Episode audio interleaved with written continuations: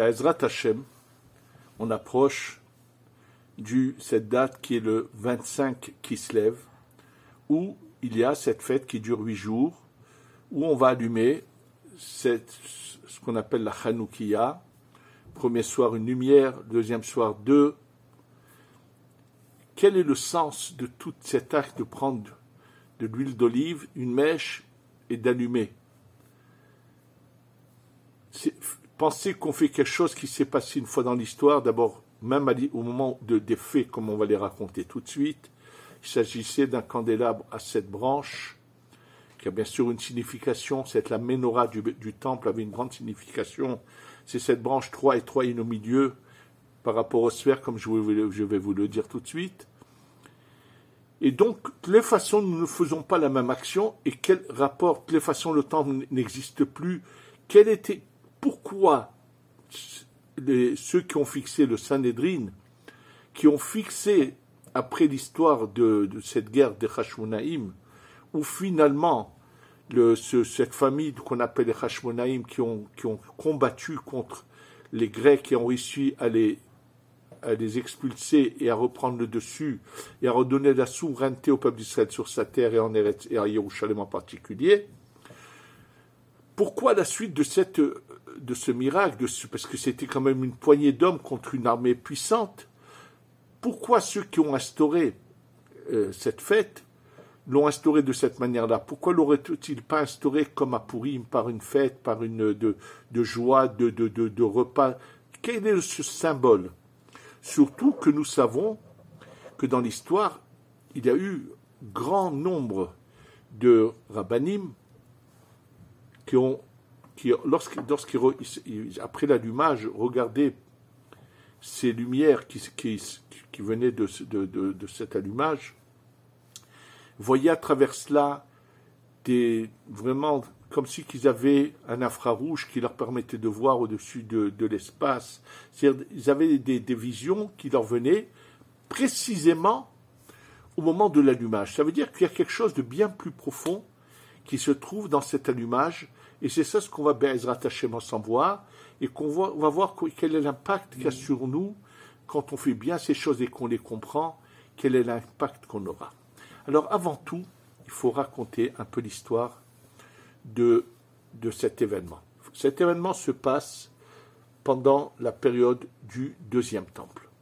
Pendant la période du deuxième temple, il y a un moment où les Grecs viennent envahissent la terre d'Israël, ils dominent, et naturellement, ils essayent d'imposer leur, leur idéologie, leur théorie, qui est la culte du corps, de, de, de la personne, tout ce que vous voulez. Et ils arrivent malheureusement à endoctriner beaucoup du peuple d'Israël, vont les suivre.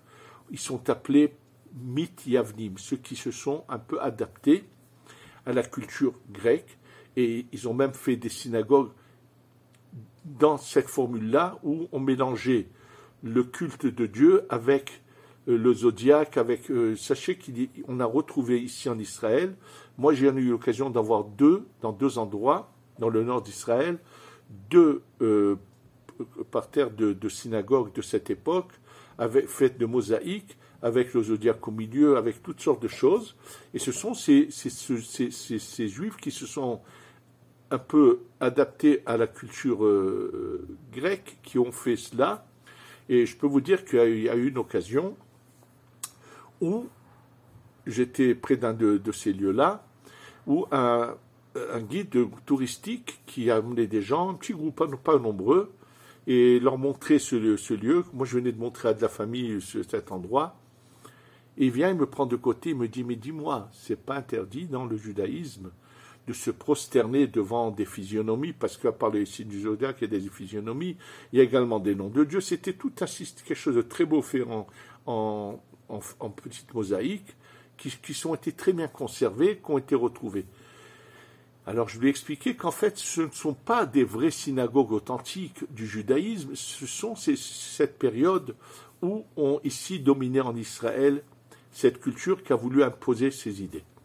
Alors ce qu'il faut comprendre, c'est ce qui s'est passé lorsque, alors maintenant, pendant la période où ils ont dominé, et que bien sûr ils ont empêché que le service au temple ait lieu, ils se sont donné la peine de faire la chose suivante. Il y avait dans le temple un lieu, une sorte de, réserve où se trouvaient des grandes jarres d'huile d'olive qui suffisaient à allumer ce candélabre à cette branche toute l'année.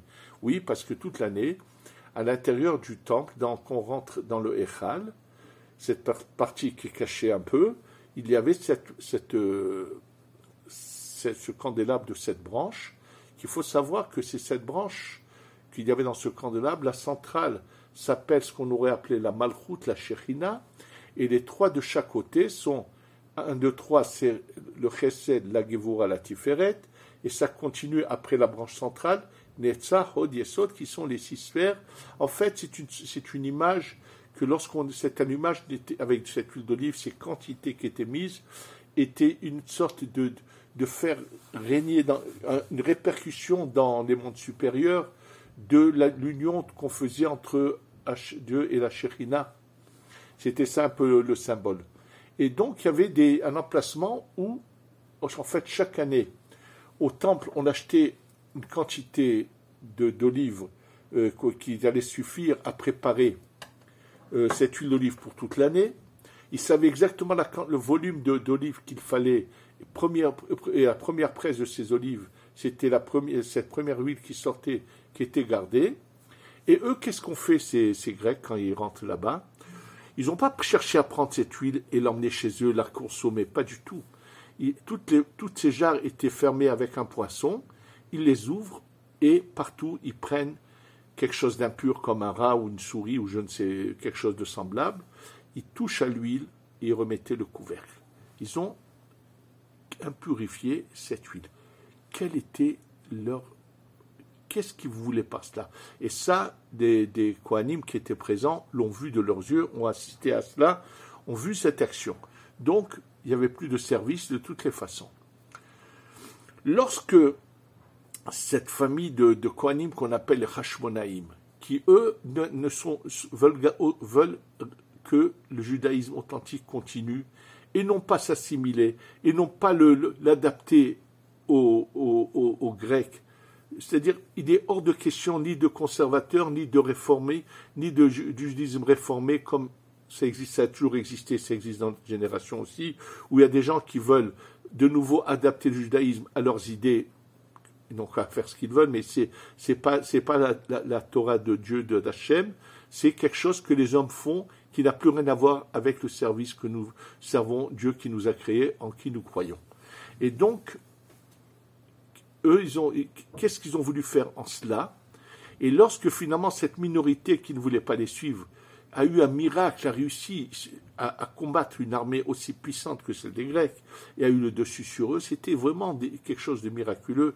On a des, des, témoignages, comme dans le livre de Yossifoun, où il y a, on a des témoignages de cette époque, où comment cette minorité a le dessus et finalement va réussir à les faire les éjecter. Donc une fois qu'on les fait sortir, et qu'on ramène les Kohanim dans le temple et qu'on commence à nettoyer et à remettre et enlever toutes ces, ces, ces restantes d'idolâtrie qu'il y avait, de tout mettre en ordre, ils sont confrontés à un problème. Cette huile qui a été impurifiée, il y aurait des tolérances de l'utiliser puisqu'on n'a rien d'autre. Mais il se passe quelque chose de miraculeux. Qu'est-ce que se passe-t-il? Donc avant qu'eux-mêmes se posent la question, en, marchant, en nettoyant le temple, tout d'un coup, il y a une pierre qui est dans le, sol du temple qui bouge.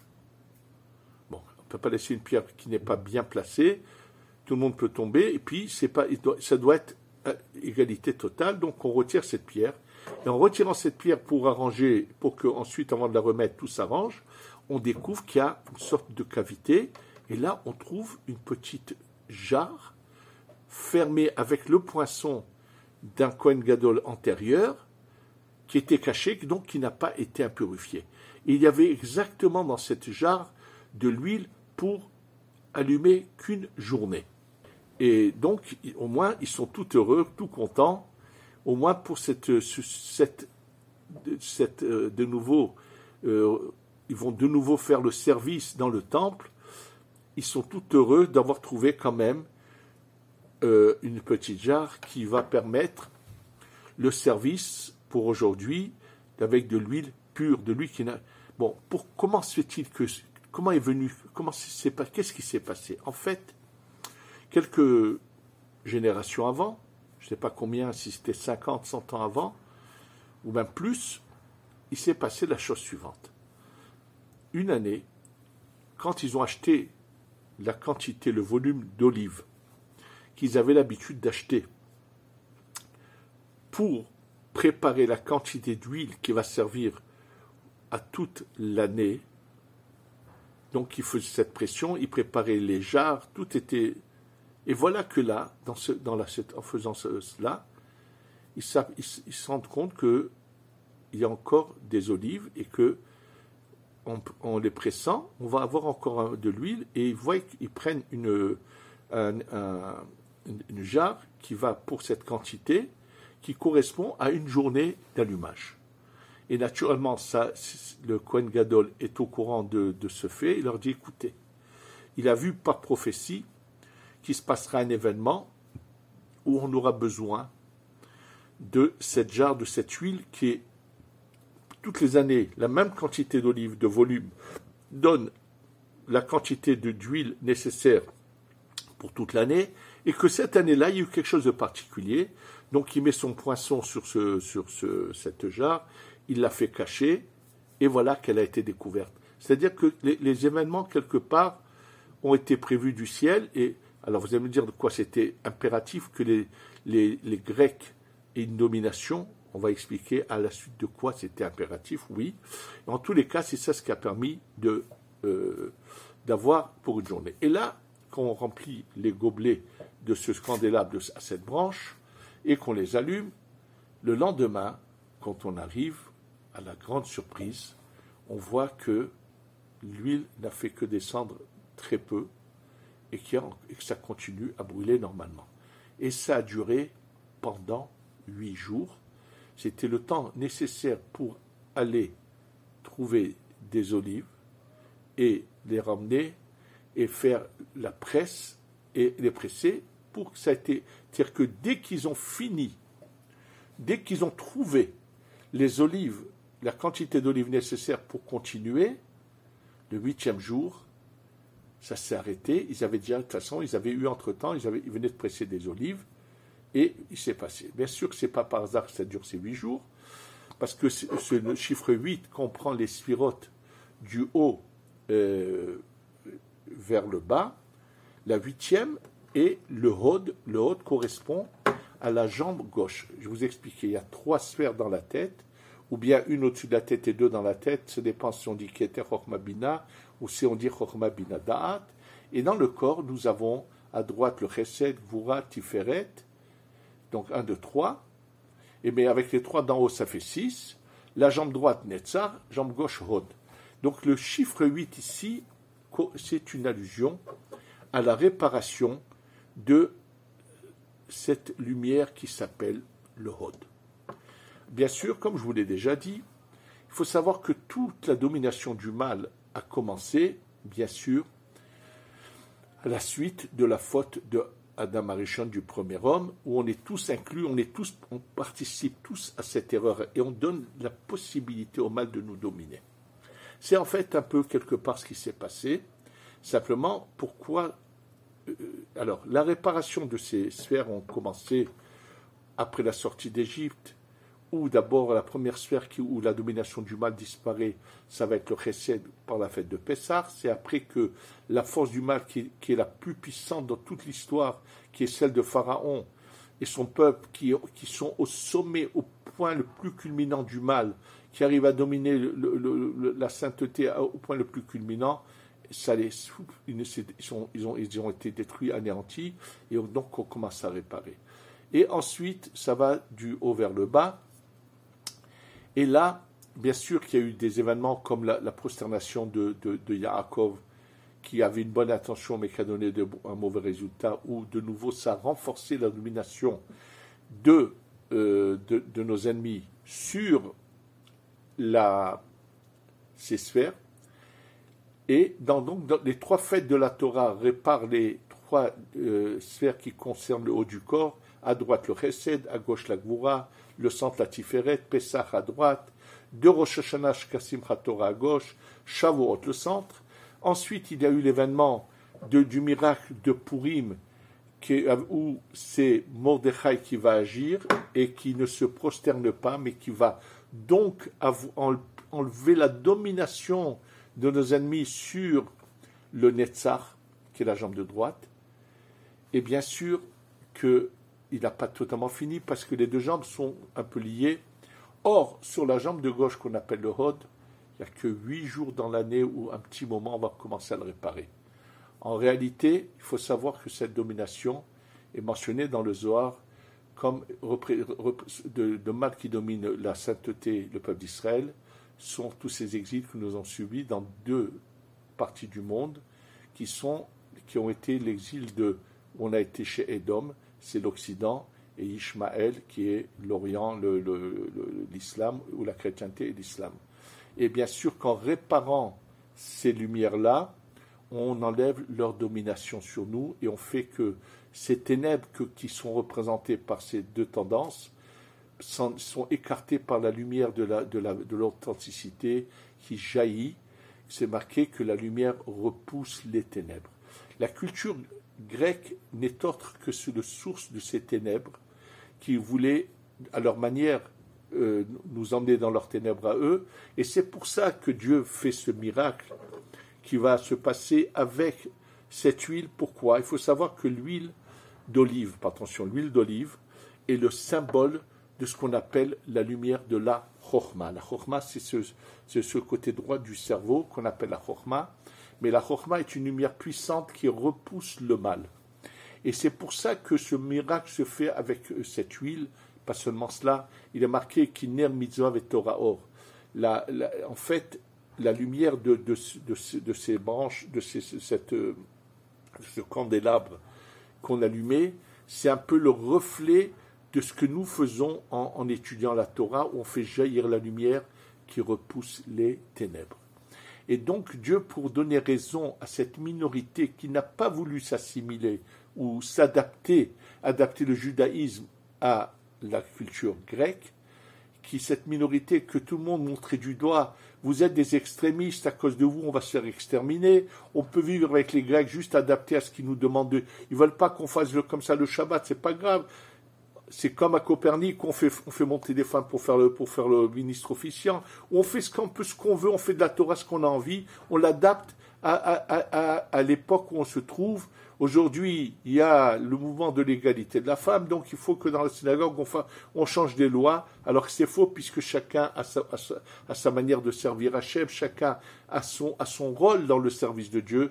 Les hommes ont leur rôle, les femmes ont leur rôle. on n'a pas besoin de mélanger les choses. Bref, cette, idéologie de vouloir adapter le judaïsme a toujours existé.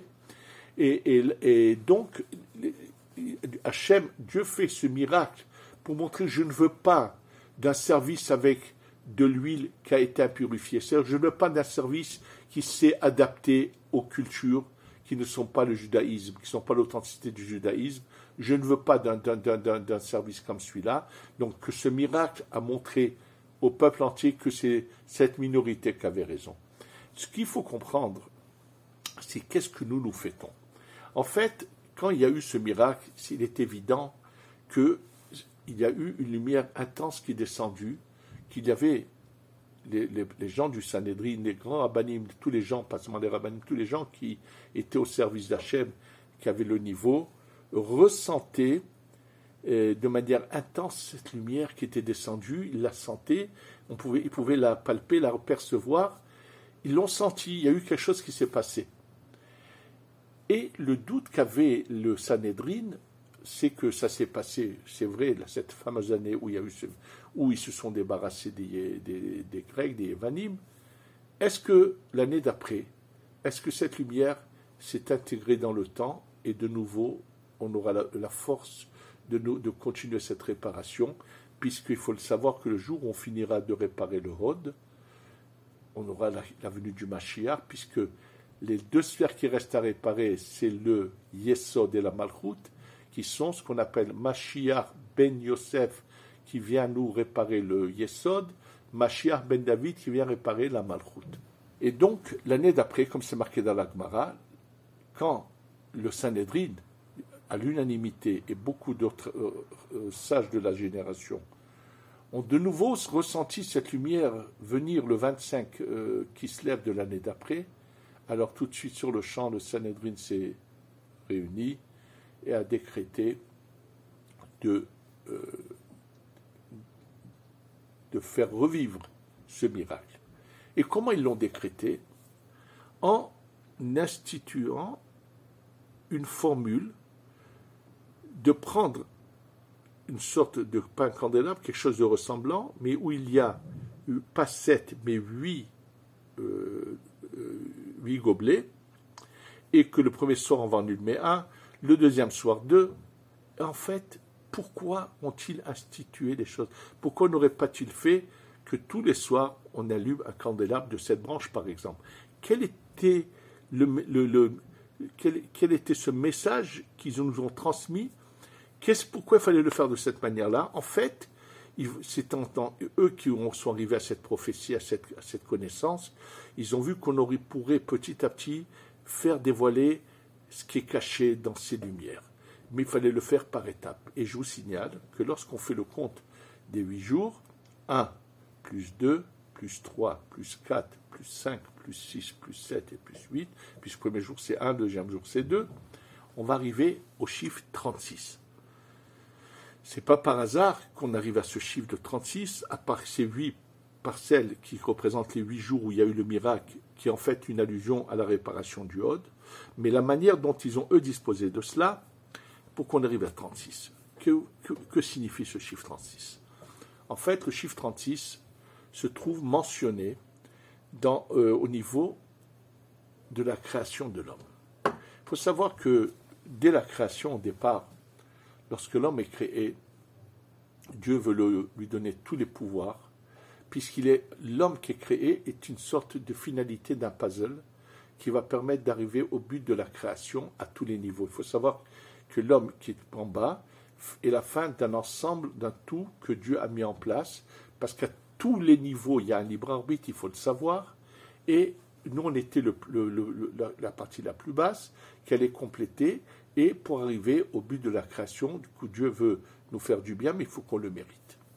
Et alors, Dieu nous donne une lumière intense, divine, qui permet à l'homme de voir du début du monde jusqu'à la fin du monde, qui, une lumière sainte qui a, qu'on appelle le or à Ganous, pourquoi on l'appelle Ganous caché, parce que cette lumière a été donnée à Adam Arishon, il va l'utiliser pendant 36 heures.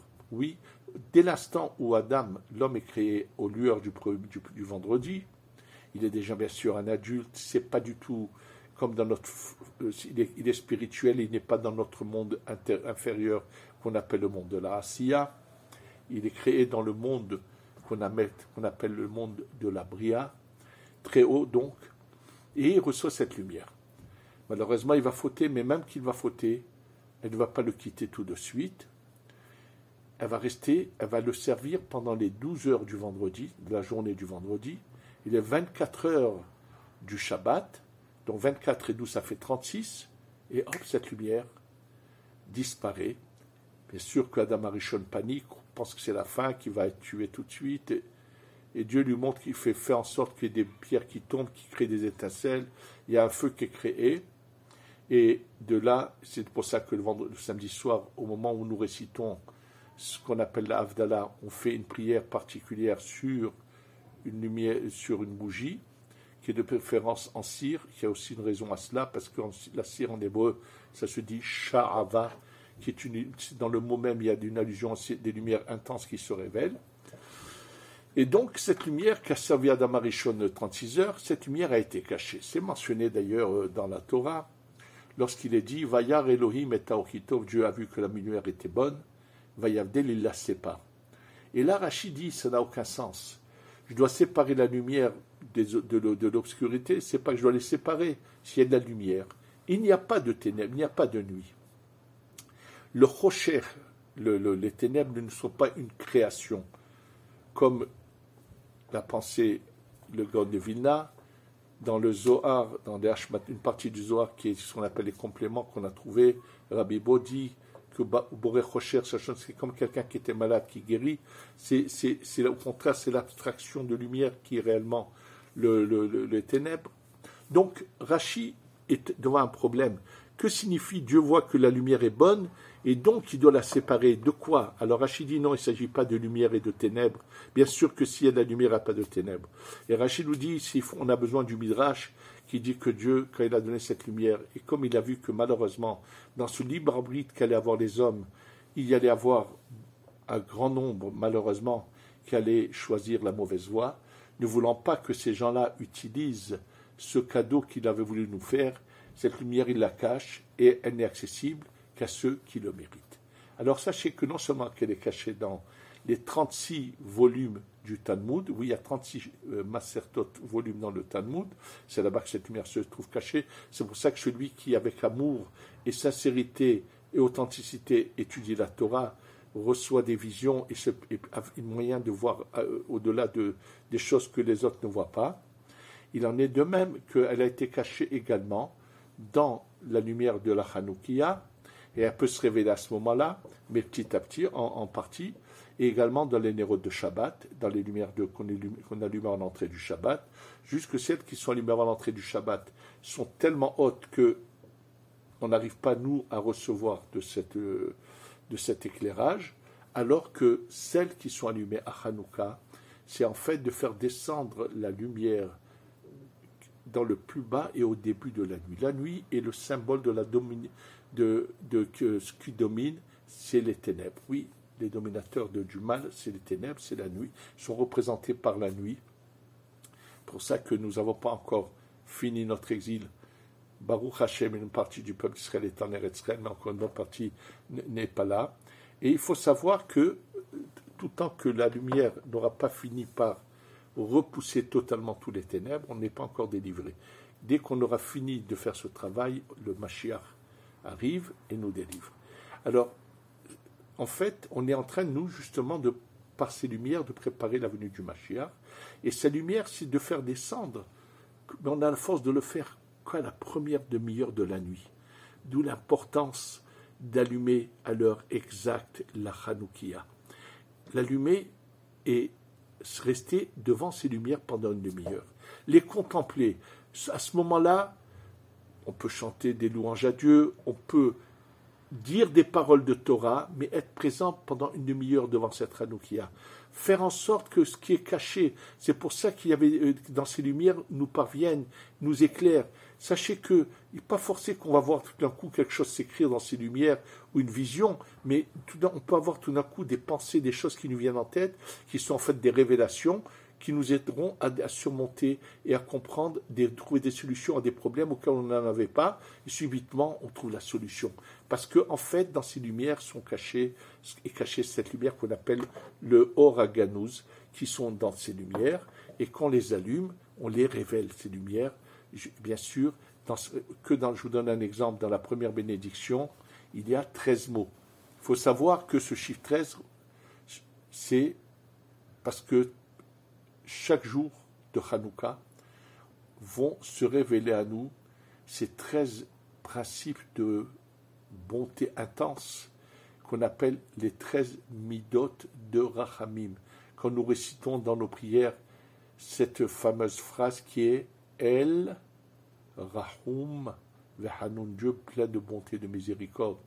Erech qui est patient, qui n'agit pas tout de suite. De bonté, d'authenticité. Et ainsi de suite. Qui nous... Et cette phrase-là, nous savons qu'elle a une puissance particulière pour enlever nos mauvais décrets, pour enlever le mal qui est sur nous. Et en récitant cette bénédiction, qui a exactement 13 mots, à condition de bien la réciter en disant les hadlik, ner, Hanouka, d'allumer la, bougie de Hanouka, pas les hadlik, ner, shel, Hanouka, comme certains le disent, non. Il faut dire l'hadlik, ner, Hanouka, il y a 13 mots. Qui, et chaque soir, nous réveillons cette lumière de, de ces 13 principes de bonté. En fait, il y a une révélation puissante qui se passe à ce moment-là.